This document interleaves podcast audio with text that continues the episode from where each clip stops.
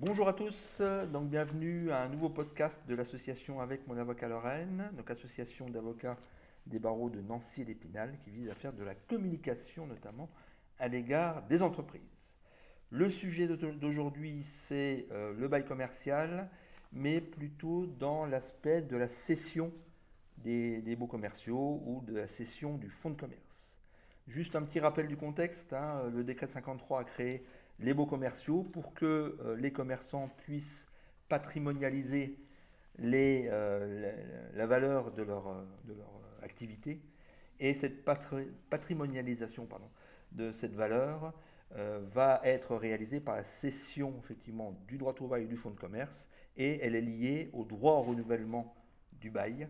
C'est-à-dire que si vous voulez récupérer un local commercial, vous allez vous adresser non pas au propriétaire, mais aux locataires, donc aux commerçants. Pour euh, traiter ces différents sujets sont présents Maître Nicolas Damas et Maître Loïc Desmarais. Et pour ma part, je suis Frédéric Ferry, donc président de l'association, chargé d'animer ce podcast. Alors, première question, effectivement, à Nicolas Damas. Euh, session de droit au bail ou session de fonds de commerce?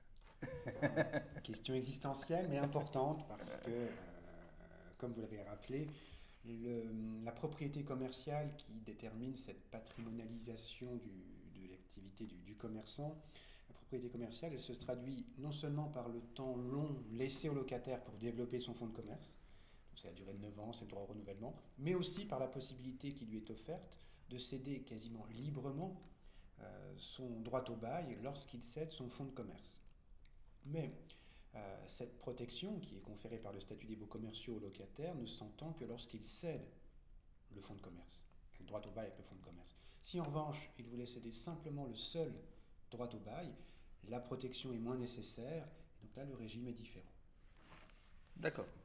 Donc effectivement, dans, euh, si, je résume un peu la situation, soit on, vend son activité et dedans il y a le bail, donc là il y a, pas, il y a peu de difficultés finalement, bah, certain nombre de choses à voir, mais en tout cas il n'y a pas, pas, de difficulté majeure par rapport au propriétaire. Par contre, si quelque part on arrête son activité, qu'on a toujours un bail et qu'on veut le céder, là on va, on va avoir effectivement des contraintes par rapport au propriétaire. Voilà, le, le statut nous dit lorsque l'on vend le fonds et le droit au bail, que le bailleur ne peut pas interdire. Il est interdit d'interdire cette cession groupée de tous les éléments du fonds de commerce. Le locataire est protégé. En revanche, quand on veut céder uniquement le droit au bail, c'est ce qu'on voit dans les vitrines quand on voit les panneaux bail à céder, euh, il s'agit d'une mesure de commodité pour le locataire. Il s'est engagé pour 9 ans. Peut-être qu'il a quitté les lieux parce qu'il a arrêté son activité ou parce qu'il a déménagé ou qu'il veut déménager eh bien, il a un petit peu mal euh, calculé les échéances, il veut éviter d'avoir deux loyers à payer, il va essayer de trouver un repreneur pour le seul droit au bail. Là, son fonds de commerce n'est pas en cause, il y a moins de raisons de le protéger spécifiquement, et on va donc se référer aux clauses du bail. C'est le bail qu'il a signé avec le bailleur qui guidera le régime applicable. Et ce bail peut parfaitement interdire au locataire de céder le seul droit au bail. D'accord. Session groupée, fonds de commerce plus droit au bail, interdit d'interdire liberté de le céder. Cession isolée, voilà, on se réfère au bail qui peut interdire. D'accord. Ah, il peut aussi y avoir des cas où il n'y a pas de cession en fait du droit au bail. D'après, c'est par exemple si le locataire a arrêté son activité, mais en même temps finalement a soit résilié le bail, soit à l'échéance de trois ans a décidé de ne pas renouveler. Est-ce qu'on est, d'accord là-dessus? À l'échéance de trois ans, il a pu décider de résilier oui. tous les trois ans ou à la fin, fin, du bail. Oui, dans ce cas, euh, le local est disponible, il est vacant et un bailleur, le bailleur peut tout à fait conclure un nouveau bail avec un nouveau locataire. Il faut juste que le nouveau locataire, c'est peut-être un piège à avoir à l'esprit, s'assure que le bail précédent a été correctement résilié. D'accord. Que l'ancien locataire ne vienne pas ensuite réclamer euh, l'accès aux locaux. D'accord. Et comme on, comme on, le verra après, effectivement, euh, il y aura effectivement tout un, ensemble de conseils sur la rédaction du nouveau bail et les différentes clauses. Alors, pour revenir effectivement à la session du droit au bail et à la session du fonds de commerce, première question, est-ce qu'il y a des moments privilégiés pour céder son droit au bail, céder son fonds de commerce, acheter un droit au bail, acheter un fonds de commerce? Il y a des moments d'opportunité et des moments de piège. Oui, euh, on, est euh, sur une question de valorisation de la propriété commerciale. Euh, et cette valorisation, elle va être différente selon la date à laquelle la cession du droit au bail intervient. Si la cession intervient alors que la durée restant à courir du bail est encore importante, le euh, cédant va pouvoir valoriser euh, beaucoup mieux euh, cette cession, puisque celui qui va lui acheter le droit au bail va avoir une garantie sur encore une durée longue, avec un loyer qui va rester aux conditions actuelles pendant cette, cette durée, sauf les, les révisions de variation d'indices. oui, c'est quelque part le prix de la sécurité. C'est le prix de la sécurité, exactement.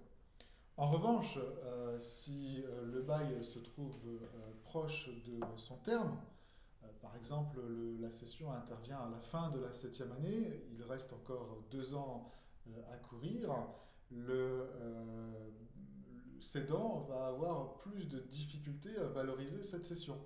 Parce que les conditions deux ans après la session ne vont pas nécessairement être les mêmes que celles qui existent au moment de la cession. Il peut y avoir euh, une augmentation du loyer par l'effet euh, d'un déplafonnement si les conditions sont remplies. Imaginons euh, qu'on soit dans un bail qui ait une durée supérieure à 9 ans, il suffit que ce soit 9 ans et un jour, mmh. pour que le déplafonnement soit automatique, sans que le bailleur ait à justifier de quoi que ce soit. Et dans ce cas, effectivement, l'acheteur peut avoir acheté un un droit au bail à un prix qui ne correspond absolument pas euh, aux conditions euh, de euh, location et notamment qu'il avait prévu en termes de loyer. Donc d'où l'intérêt d'examiner de manière très précise le bail qu'on est en train d'acheter. Absolument. Pour savoir notamment sur la durée, sur le loyer, savoir un peu quelles sont les, sécurités qu'on peut avoir. Ça c'est effectivement un conseil important à donner à, celui qui souhaite racheter un droit au bail, c'est d'analyser le bail dans les moindres détails pour être sûr de ne rien rater. Très bien. Alors il y a une particularité également euh, lorsque euh, la cession intervient dans les trois dernières années du bail, quelle que soit la durée du bail, hein, que ce soit un bail de 9 ans, de 10 ans, de 11 ans, euh, on prend trois années à rebours du terme. Dans cette hypothèse, il ne faut pas qu'il y ait de modification de l'activité. Prenons un exemple concret. un fleuriste conclut un bail commercial de 9 ans et à l'issue de la septième année, va céder son droit au bail. Non pas son fonds de commerce, mais son droit au bail. Parce que euh, l'acheteur ne veut pas exercer la même activité, il va exercer une activité de vente d'articles de décoration, par exemple, parce que le bail prévoit la possibilité de vendre euh, des produits non alimentaires. Donc on n'a pas de déspécialisation, on est dans une activité autorisée par le, par, par le bailleur. Mais on n'est plus sur le même fonds de commerce puisque ce n'est pas la même activité. Et dans ce cas, en plus de la euh, différence de valorisation qu'on a évoquée tout à l'heure, le euh, locataire qui vient d'acheter ce bail perd tout droit à l'issue du bail en cours. Il achète à la fin euh, de la septième année, il reste deux ans. il achète en réalité euh, un droit au bail pour deux ans. Une non-valeur, oui. Hmm. Exactement. À la fin, il n'a aucune protection en termes de renouvellement. D'accord. Alors, pour autant, est-ce que l'acquéreur doit vérifier qu'il n'y a pas eu de changement d'activité s'il achète en fin de bail par rapport au vendeur? Bah, il sait si. Euh, ah oui, oui, ah oui, c'est une question effectivement importante. Imaginons que euh, on ait une activité pendant les six premières années et puis que euh, le locataire modifie son activité au cours de la année, par année, cours de la septième année, il vend.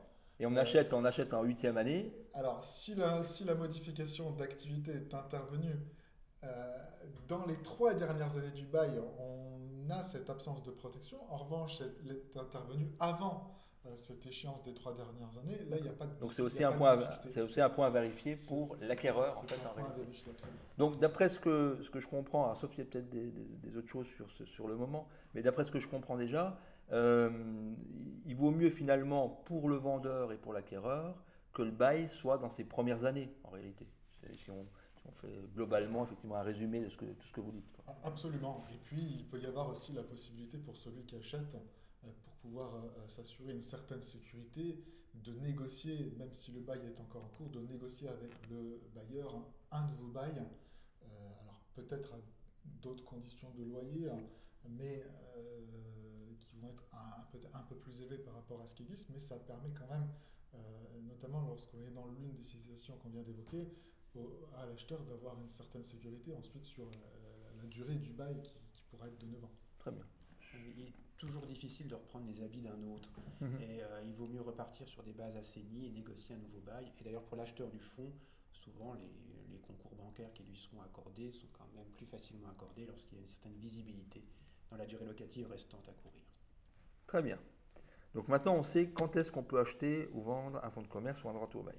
Alors maintenant, on va se poser la question de c'est comment on fait, c'est-à-dire d'un point de vue très rédactionnel, est-ce qu'il y a des, choses particulières On bref, il y a une règle, c'est lire le bail commercial que l'on rachète de A à Z, parce que ce bail peut prévoir des modalités, il peut prévoir le recours à un acte euh, contresigné par avocat, à un acte notarié, il peut prévoir des formalités d'appel, d'intervention du bailleur.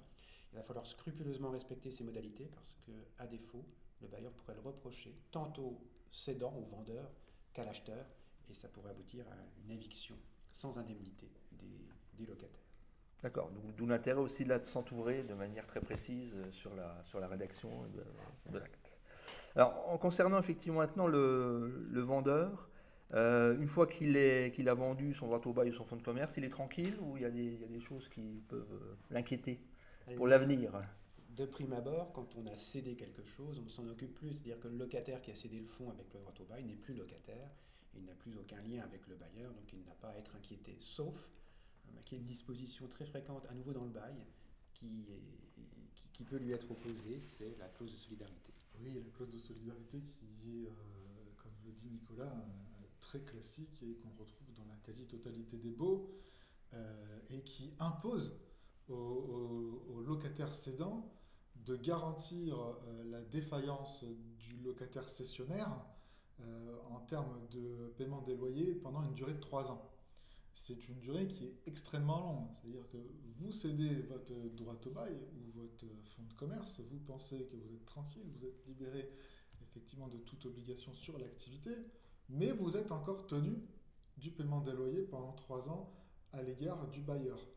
Et, et ça, c'est une, euh, disposition euh, qui ne peut pas être contestée une fois qu'elle a été acceptée dans le, dans le bail initial. C'est-à-dire que le locataire euh, acheteur ne fait pas le chiffre d'affaires prévu et se retrouve en difficulté, n'a paye plus son loyer, le bailleur a la faculté d'aller se retourner contre, le cédant. Et le cédant n'aura plus que les yeux pour pleurer, parce n'y a aucun moyen à opposer à cette demande du, bailleur. Alors, qu'est-ce qu'on peut, on peut éventuellement chercher euh, des solutions lorsque cette clause existe pour pouvoir la contrer?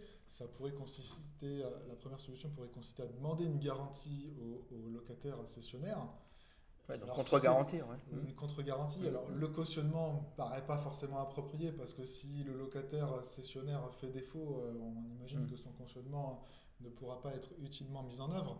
En revanche, on pourrait envisager une garantie bancaire, par exemple la première demande, qui permettrait euh, de couvrir euh, le, cédant des, des, loyers impayés. Après, euh, la difficulté d'obtenir une telle garantie peut aussi se poser pour le, locataire. Et, et, une caution personnelle, si vous avez en face de vous un cédant qui est une société est-ce que ça peut être envisageable? Caution personnelle du dirigeant? ça, peut, ça peut, être, une certaine pression. Peut être envisageable, mais encore faut-il que ce dirigeant ait un patrimoine qui lui permette de faire face à son cautionnement.